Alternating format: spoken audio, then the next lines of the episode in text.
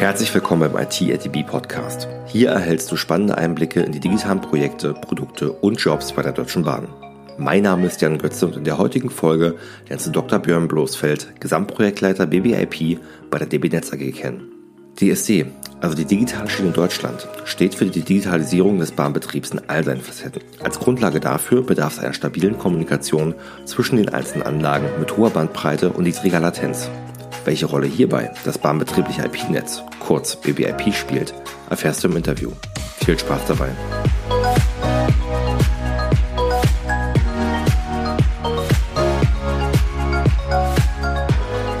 Dann können wir auch äh, gerne so langsam starten. Und dann freue ich mich heute ähm, auf dem IT-RTB Podcast recht herzlich äh, begrüßen zu dürfen. Dr. Björn Bloßfeld, Gesamtprojektleiter vom BBIP, dem bahnbetrieblichen IP-Netz. Herzlich willkommen, Björn. Hallo Jan. Björn, wir hatten ja ähm, auf dem IT-RTB Podcast ein Spezial zur digitalen Schiene Deutschland, wo die Hörer und Hörerinnen ähm, schon so einiges ähm, erfahren haben, was dort äh, in der Zukunft kommen wird. Und ich freue mich heute, dass wir thematisch ähm, sehr, sehr passend dich mit dabei haben werden auf dem Podcast. Wenn man BBIP im äh, DB Planet, äh, quasi im internen Facebook äh, von der Bahn aufmacht, steht dort eine moderne Telekommunikationsplattform für Innovation der digitalen Schiene Deutschland. Hilf mir doch mal, inwiefern BBIP und DSD ähm, ja verbunden ist, zusammensteht. Was machst du dort? Naja, ähm, DST, Digitale Schiene Deutschland, steht ja äh, in der Tat für die Digitalisierung des Bahnbetriebs in all seinen Facetten von klassischen Stellwerken über die das rollende Material, die Züge bis hin zu äh, sogar einer automatischen äh, Zug-Operations, also äh, fahrerloses Fahren. Und Grundlage für all diese Themen ist Kommunikation. Und äh, nicht nur einfache Kommunikation, das sehen wir alle mit unseren Handys und wenn wir zu Hause sitzen, jetzt gerade im Homeoffice. Äh, ich brauche eine bandbreitige äh, niedrige, latente, also mit kurzen Latenzzeiten versehenes Festnetz im Hintergrund, ja. um überhaupt die ganzen Anwendungen fahren zu können. Das heißt, nur das Handy draußen, 5G reicht mir nicht, weil auch der 5G-Mast, der, der endet in der Erde. In der Erde steckt ein Kabel. In diesem Kabel äh, verschwinden so viele Photonen im Glasfaser und äh, darauf brauche ich eine, ein Protokoll, darauf muss eine Kommunikationsschicht sein und ähm, das ist Stand heute, wie bei allen Netzen weltweit, IP. Und ja. äh, aus dem Grund äh, ist BBIP als bahnbetriebliches IP-Netz die Kommunikationsgrundlage für all unsere Digitalisierungsvorhaben im Bahnbetrieb.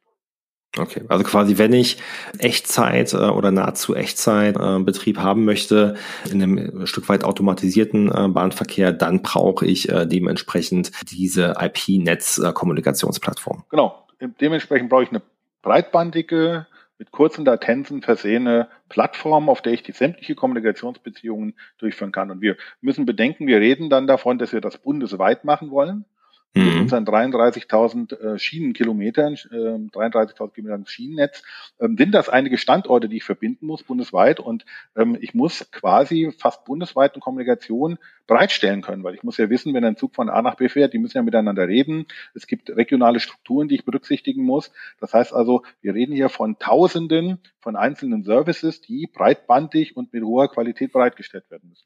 Klingt nach einer großen Herausforderung, großen ähm, Dimension. Gehen wir später auch nochmal näher drauf ein. Bevor wir das aber machen, Björn, würde ich dich nochmal bitten, ähm, dich nochmal so kurz vorzustellen. Ich habe es ja schon gesagt, äh, Gesamtprojektleiter. Das ist aber, glaube ich, nur ein Teil der Wahrheit. Du machst noch ein paar andere Themen. Wie bist du denn zu der Rolle gekommen, die du heute begleitest? Ursprünglich mal promoviert und äh, sogar einen Doktor in Informatik, habe ich gehört. Genau.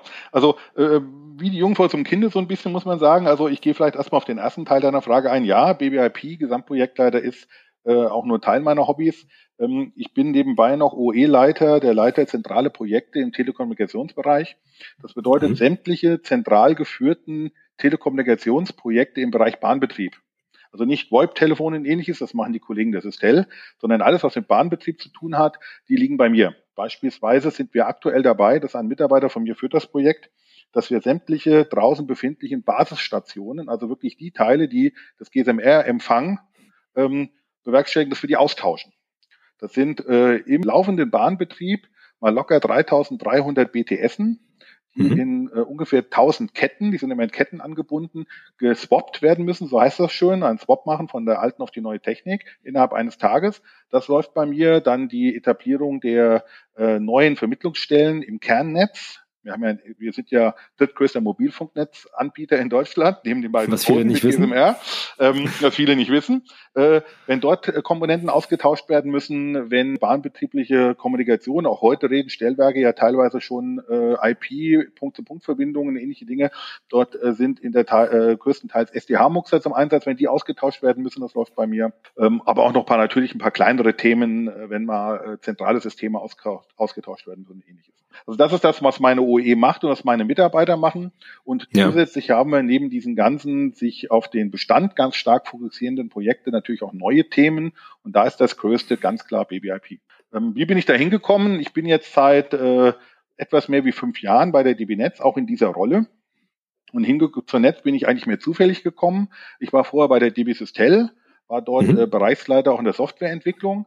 Ähm, und äh, davor äh, war ich in der Tat äh, vor 2007 Berater ähm, im Bereich IT, so richtig freier Berater am Markt, also war bei der Altron.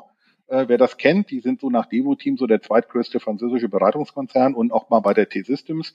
Und da war ganz klar, mein, mein Fokus war Projektleitung und mhm. Beratung mhm. im CRM-Bereich. Also ich war auch damals zertifizierter Siebel Core Consultant, wem das was sagt. Ähm, und dazu bin ich gekommen, ganz klar, direkt nach der Promotion, wo ich in Informatik promoviert hatte, nach einem Studium der Wirtschaftsmathematik. So hat sich das entwickelt und was mich immer begleitet hat über all die Jahre, war immer der Teil Projektmanagement. Also ich bin auch zertifiziert IPMA Level B und nach PMI und äh, mache das seit Jahren. Also das ist immer der rote Faden gewesen, das Projektmanagement. Und dann hat es sich so entwickelt äh, von Beratungen, auch in Telekommunikationsbereichen über DB Systel, da auch ein ganz großes Projekt geführt. Äh, Max Reinvest, wer das kennt, Max Redesign, wer das kennt, äh, das Abrechnungssystem vom DB Vertrieb neu gemacht. Bin dann 15 bei der DB Netz gelandet, weil mein damaliger Chef, der Achim Frieling, mich unbedingt haben wollte zum Aufbau dieser Projektabteilung. Und das mache ich jetzt seit fünfeinhalb Jahren. Sehr, sehr spannend und auch breites Portfolio, ähm, ähm, externe Erfahrungen gesammelt, Beratererfahrungen bei der Bahnsystel und äh, Libinetz gewesen, jetzt halt eben bei unter, andere, unter anderem muss man ja sagen, bei diesem Großprojekt BBIP. Ähm, du hast ja schon mal am Anfang ein bisschen was zu den Herausforderungen ähm, erzählt, was ihr macht. Ich glaube, da muss man auch noch mal ein Stück weit vorher ansetzen, weil es ist ja wirklich Pionierarbeit ein Stück weit. Ihr baut ja jetzt gerade was, ihr baut eine Plattform, wo es bisher wenig Ansatzpunkte gibt. Ja, also ähm, das ist in der Tat so. Ähm, die Hauptherausforderung, die wir in der technischen Seite haben, ist in der Tat, eine zulassungsfähige Architektur aufzubauen. Man muss sich das so vorstellen, Stand heute ähm, bewegt sich die TK im äh, Zulassungsbereich ähm, und im regulierten Bereich durch das Eisenbahnbundesamt maßgeblich im Bereich GSMR. Das heißt, wir haben vor 15, 20 Jahren diese GSMR-Plattform aufgebaut bei der DB Netz und die ist ja auch ein wesentlicher Bestandteil des heutigen Bahnbetriebs. Die Notrufe laufen darüber, ähm, da passiert die Kommunikation mit dem äh, Triebfahrzeugführer, mit dem Zugführer, die Fahrdienstleiter kommunizieren darüber und so weiter. Wir haben ja auch gemerkt, in verschiedenen Themen war ja auch durch die Presse gegangen, was passiert, wenn wir dort Funklöcher haben oder ähnliches. Äh, das ist dann schon mal, äh, kann dann schon kritisch werden an der Stelle. Für die, die es vielleicht nicht wissen, also GSM äh, kennt man sicherlich, so also Vorläufer zu dem, was man heute hat. Mhm. Und das R dann für Railway, genau, 2G. Und das äh, R dann für Railway, also quasi Zugfunk auf Deutsch. Genau. So, und ähm, das heißt, es ist ein ganz wesentlicher Bestandteil des heutigen Bahnbetriebs, aber die heutigen Stellwerke und die ganzen Funktionen der Leit- und Sicherungstechnik, die basieren alle in Monolithen. Das heißt, so ein ESTW ist technisch gesehen ein Monolith. Das passiert alles innerhalb des ESTWs. Ein ESTW hat eine eigene Zulassung, eine sicherheitsrelevante Zulassung. Sicherheit im Sinne von Safety, nicht von Security. Das heißt von Sicherheit von Leib und Leben. Und Kommunikation findet in der Regel innerhalb dieses Stellwerks statt mit ein paar Schnittstellen nach außen. Ja. Was jetzt passiert, ist ja was völlig anderes. Ähm, wir haben ja vor, mit offenen Schnittstellen, ähm, dass die Stellwerke untereinander kommunizieren können, dass wir Bedienplätze absetzen können und dass noch weitere Dienste auch zwischen verschiedenen Herstellern möglich werden. So, mhm. dazu brauche ich dann natürlich unabhängig von dem Stellwerk und für alle gleich hochstandardisiert eine Kommunikationsplattform die dazu natürlich dann auch bundesweit fungieren, funktionieren muss. So, und da kommt nach heutigem Standard ja nur IP-Technologie in Frage und ja. ganz klar auch nur auf Glasfaserbasis, weil wir ansonsten mit Kupfer die Bandbreiten gar nicht bereitstellen könnten, die wir erwarten müssen, wenn wir das später dann mal bundesweit ausgerollt haben. So, und das heißt, da es das noch nicht gibt, es gibt zwar einige Länder, äh, Schweden, Schweiz, die schon ein bisschen weiter sind wie wir, die aber einen leicht anderen Ansatz gefahren haben. Die äh, setzen nicht auf eine solche hochintegrierte, verfügbare Plattform, sondern die haben teilweise mehrere Netze geschaffen, die haben teilweise dedizierte IP-Strecken geschaffen, was auch natürlich unter anderem an der Größe der Länder liegt. Die Schweiz, so groß wie bei uns eine große BD äh, in Summe und auch Schweden hat ganz andere Bedürfnisse, was die Streckenlängen und die Knotenstellen, die sie haben, angeht. Wir sind sehr viel stärker, ein sehr viel stärkeres Ballungsland. Wir haben ein sehr längeres, dichteres Netz. Der Mischverkehr, klar, absolut. Mischverkehr. Also an der Stelle haben wir andere Voraussetzungen. Das heißt, bei uns ist die Wahl tatsächlich darauf gefallen, dass wir eine Plattform, wirklich im IT-Sinne der Plattform bauen wollen, die mhm. dann generisch Dienste bereitstellen kann. So, und dieser Ansatz ist so bisher noch nicht gefahren worden, weil diese Dienste einzeln ja nichts anderes sind, wie sozusagen Hüllen für die Anwendung, die sind wie eine Art Proxy für die Anwendung, weil wenn die Anwendung nichts tut, tut der Dienst ja auch nichts.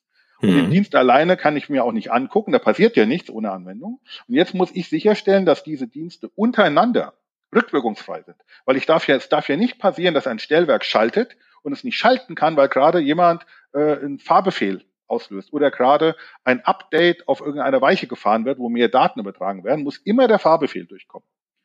Und, und diese, dieser Widerspruch zwischen dieser Dienstebasiertheit, diesen verschiedenen Anwendungen und dieser Rückwirkungsfreiheit, der ist, den gibt es bis heute noch nicht. Und diese ja. neue Architektur, die muss zulassungsfähig aufgebaut werden. Und das ist die große Herausforderung. Und wo steht ihr da, sage ich mal, Stand heute? Äh, was sind gerade die, äh, die Herausforderungen, die euch ganz konkret tagtäglich begegnen? Und vielleicht auch äh, darauf aufgesetzt die Frage, wen braucht man dafür alles? Wie, wie groß ist euer Projekt, das Projektteam? Weil das wirst du ja nicht alles alleine machen, vermute ich mal. Nein, ich mache nicht alles alleine. Ähm, aber erst mal die Frage, wo stehen wir heute? Naja, ähm, in den anderen Podcasts kam es ja vielleicht schon raus. Dieses Jahr wollen wir mit dem allerersten wirklichen digitalen Stellwerk basierend auf BBIP Live gehen in Mertingen-Meitingen. Das heißt, wir sind gerade dabei äh, und bauen in Mertingen-Meitingen die IP-Technik auf, vor Ort. Mhm. Da ist natürlich im Vorfeld viel passiert. Da ist natürlich eine Architektur entwickelt worden, die skaliert für die Plattform.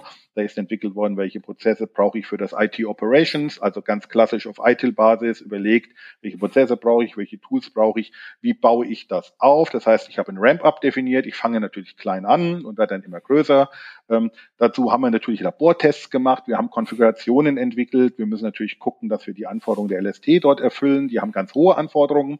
Ich spreche nur mal zwei Zahlen aus. Ähm, eine Verfügbarkeit von 99,99921 Prozent in gewissen Bereichen und eine Latenz von kleiner 37 Millisekunden auf allen Strecken. Das sind äh, Werte, die eine, äh, die eine Telekom bei ihrem IP-Netz draußen nicht bietet. Ja, also das ich wollte gerade sagen, zu Hause habe ich das nicht. Nein, das die Verfügbarkeit und die Latenz. Genau, das sind völlig andere Dimensionen. Da muss natürlich ja. alles stimmen, da muss die Architektur stimmen, da müssen die ausgewählten Komponenten stimmen, da muss die Config stimmen, da muss das Operation stimmen. Das haben wir alles gemacht. Da sind wir gerade in den letzten Zügen unserer Labortests. Also natürlich alles im Labor eins zu eins nachgebaut. Wir haben ein riesiges Labor aufgebaut, äh, wo alles eins zu eins nachgebaut wird mit Faserspulen, die Entfernungen simulieren und alles. Und sind gerade dabei und bauen das draußen vor Ort in Meitingen und Mettingen auf und konfigurieren das und verbinden die Router miteinander. Mhm. Ähm, und dann ist natürlich der Plan, dann werden die natürlich draußen im Feld getestet, dann spielen wir die Services auf, dann stellen wir den Kollegen die Services zur Verfügung. Und wir wollen im Juni dieses Jahres ein HDF-TK, Herstellung der Funktionsfähigkeit, HDF-TK erklären, sodass die Kollegen, die dort dann das Stellwerk bauen und als Anwendung uns nutzen, weil deshalb müssen wir vorher da sein, auch mhm. testen können. So, da stehen wir gerade, was Mertingen Meitingen angeht. Parallel sind wir natürlich dabei, in engen Gesprächen mit dem Eisenbahnbundesamt äh, zu gucken, was müssen wir bezüglich IT-Security machen, physikalische Sicherheit, äh, Sicherheit der Konfiguration, Sicherheit des Betriebs, ähm, Abwehr, Service Operations Center in Zusammenarbeit mit den Kollegen von NRT4, äh, brauchen wir ein CSERT, wie bauen wir das auf, wie machen wir Gefahrenabwehr. Dann haben wir natürlich das Thema ähm, Begutachtung und Zulassung. Da müssen wir äh, gemäß der geltenden Gesetze, IQV, da gibt es Verfahrensvorschriften, neue Typzulassungen und sowas, eine Zulassung erwirken. Da arbeiten wir sehr eng mit dem EBA zusammen, da müssen wir ganz viele Dokumente erstellen. Das ist also äh, Paperwork äh, at its best, also 10.000 Seiten und mehr, die wir da schreiben müssen, dass wir mhm. da auch eine entsprechende Zulassung erhalten. Da sind wir parallel dran. Ähm, und dann äh, müssen wir natürlich schon gucken, mit Mertingen, Meitingen hört es nicht auf. Das nächste Vorserienprojekt steht vor der Tür, ein paar Monate später, dann kommt das nächste und dann wollen wir schon in Serie gehen. Das heißt, wir sind ja. parallel dabei zu gucken, ähm, was lernen wir bei dem Aufbau, äh, was haben wir gut gemacht, was haben wir schlecht gemacht und ähm, müssen das natürlich dann gleich schon wieder adaptieren für die nächsten Projekte. Also sind so quasi in mehreren überlappenden Phasen, äh, da unterwegs und quasi berühren mal alle Baustellen. Also wir müssen draußen bauen, wir müssen konfigurieren, wir müssen Technik einkaufen, ähm, wir müssen Schulungsunterlagen erstellen, äh, wir müssen für einen Change sorgen, wir müssen die Leute abholen, wir müssen kommunizieren, äh, wir müssen mit dem EBA reden, wir müssen Gutachter qualifizieren und so weiter. Also es ist ein bunter Blumenstrauß an Themen. Ähm, und das führt mich zu dem Punkt, den du auch natürlich gefragt hast, wie viele seid ihr denn eigentlich? Das mache ich ja nicht alleine, in der Tat. Und ich habe da ein sehr tolles Team hinter mir mittlerweile das auch ein paar Jahre zum Aufbau gebraucht hat. Aber in Summe sind wir mittlerweile circa 60 Projektmitarbeiter. Wow. Wo okay. natürlich sehr viele externe Fachkräfte arbeiten, aber auch sehr viele interne.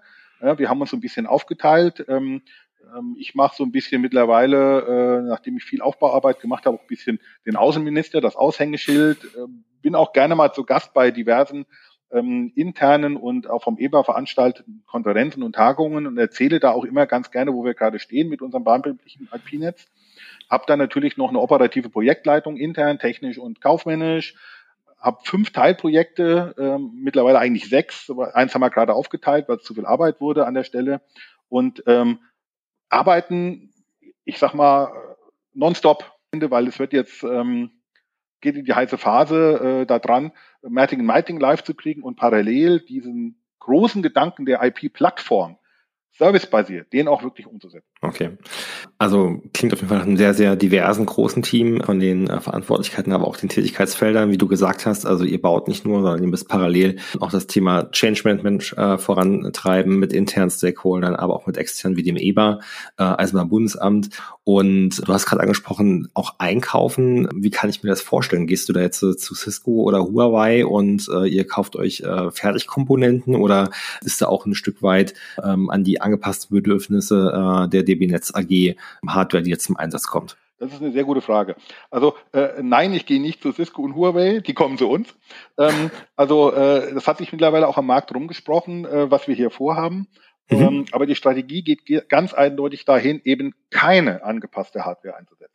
Man muss okay. wissen, ähm, angepasste Hardware hat natürlich viele Vorteile. Ähm, genau auf die Anforderungen geschnitten, äh, quasi der Maßanzug. Ähm, wir reden hier aber von einem Netz. Ähm, das Netz muss eine gewisse Größe haben und soll eine gewisse Zeit laufen und soll auch eine gewisse Durchdringung haben und offene Schnittstellen.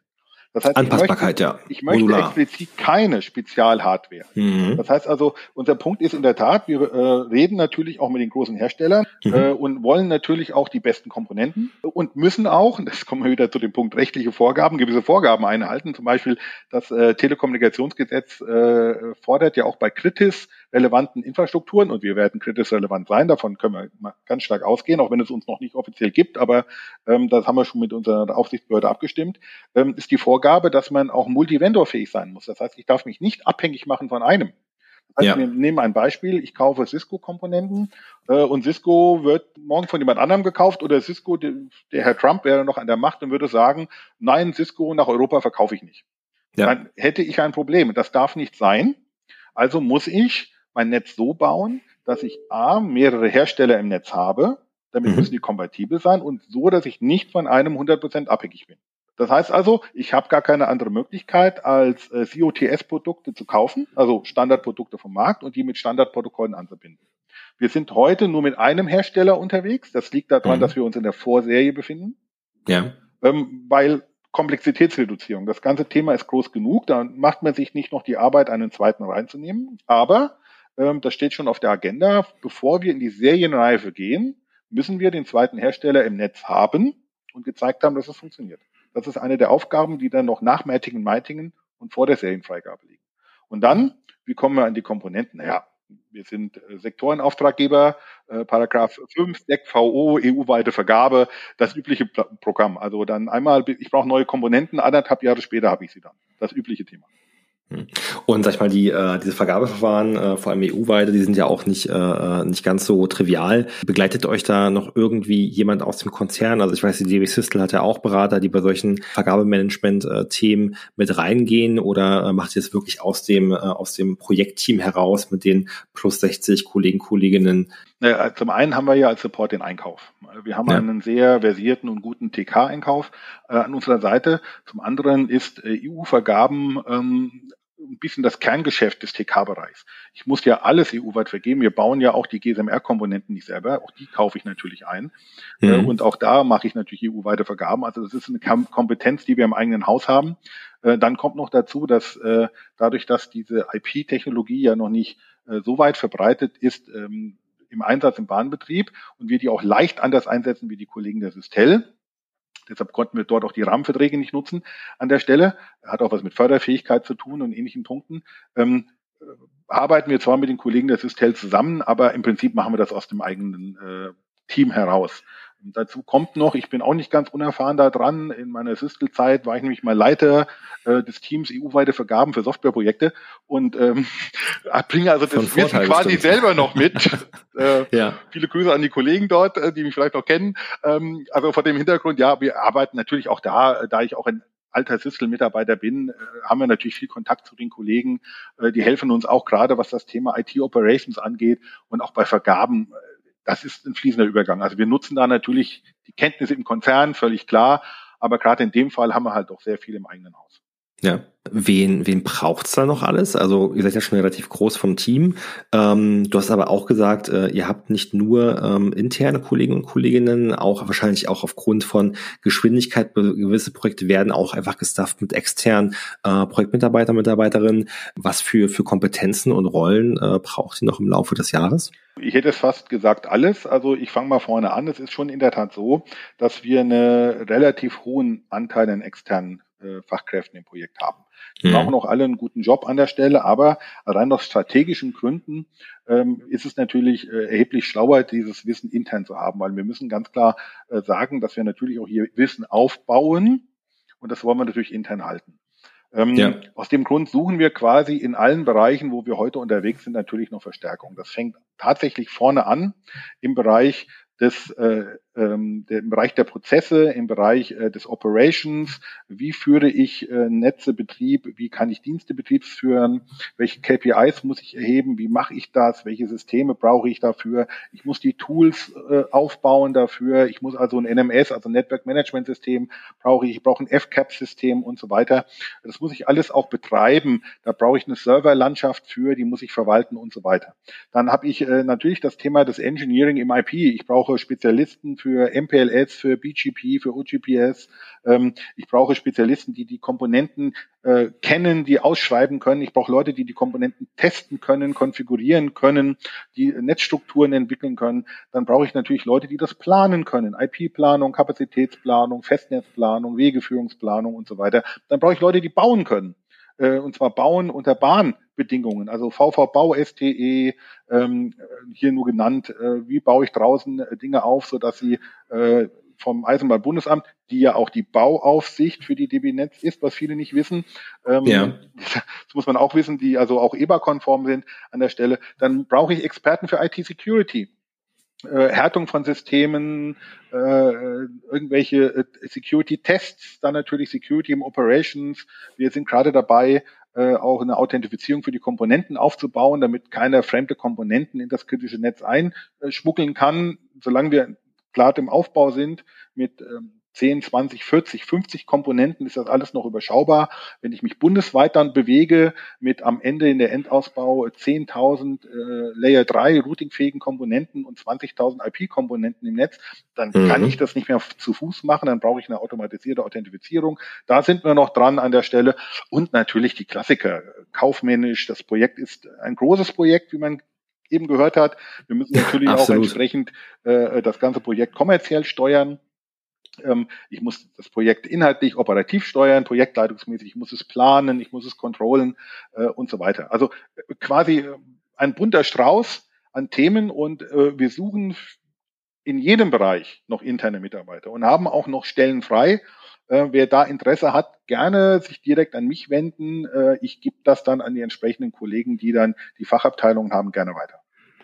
Was wäre so die beste Anlaufstelle, um mit dir ähm, Kontakt aufzunehmen? Bist du irgendwie auf LinkedIn, Xing, Twitter verfügbar oder per E-Mail? Ich bin auf Xing und LinkedIn verfügbar ähm, und für die internen, man findet mich relativ einfach im EFI oder auch auf DB Planet, indem man einfach auf Suche BBIP tippt, dann kommt man meistens zu mir. Okay, sehr gut. Welchen die ähm, zumindest die externen Kanäle in die Show Notes reinpacken. Wenn ich als Hörer, Hörerin äh, beispielsweise auf dem Karriereportal reingehe, müsste ich dann auch Baby IP eingeben oder wie würde ich die, äh, die Stellen im Karriereportal finden? Nein, die findet man nicht über BBIP im Karriereportal, weil wir ja natürlich ähm, immer im Sinne auch ähm, der nachfolgenden Projekte und alles ausschreiben. Also wir wollen, versuchen ja immer nicht projektspezifisch Leute anzuziehen, sondern wir wollen die ja langfristig binden und es geht mehr über die Technologie. Das heißt also, wenn ich sehr technikversiert bin an der Stelle, dann äh, gucke ich natürlich nach äh, Bauartbetreuung und Engineering IP-Bereich.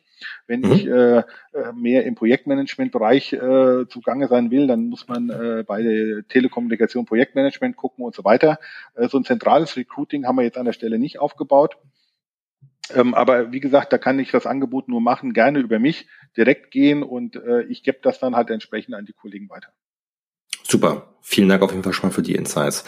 Hast du vielleicht noch irgendwas, was du den Hörern und Hörerinnen äh, mitgeben möchtest, worüber wir noch nicht gesprochen haben? Vielleicht auch in Richtung nochmal Themen äh, Entwicklungsmöglichkeiten, Weiterbildungsmöglichkeiten. Gerade bei so einem Riesenprojekt äh, gibt es sicherlich äh, viele.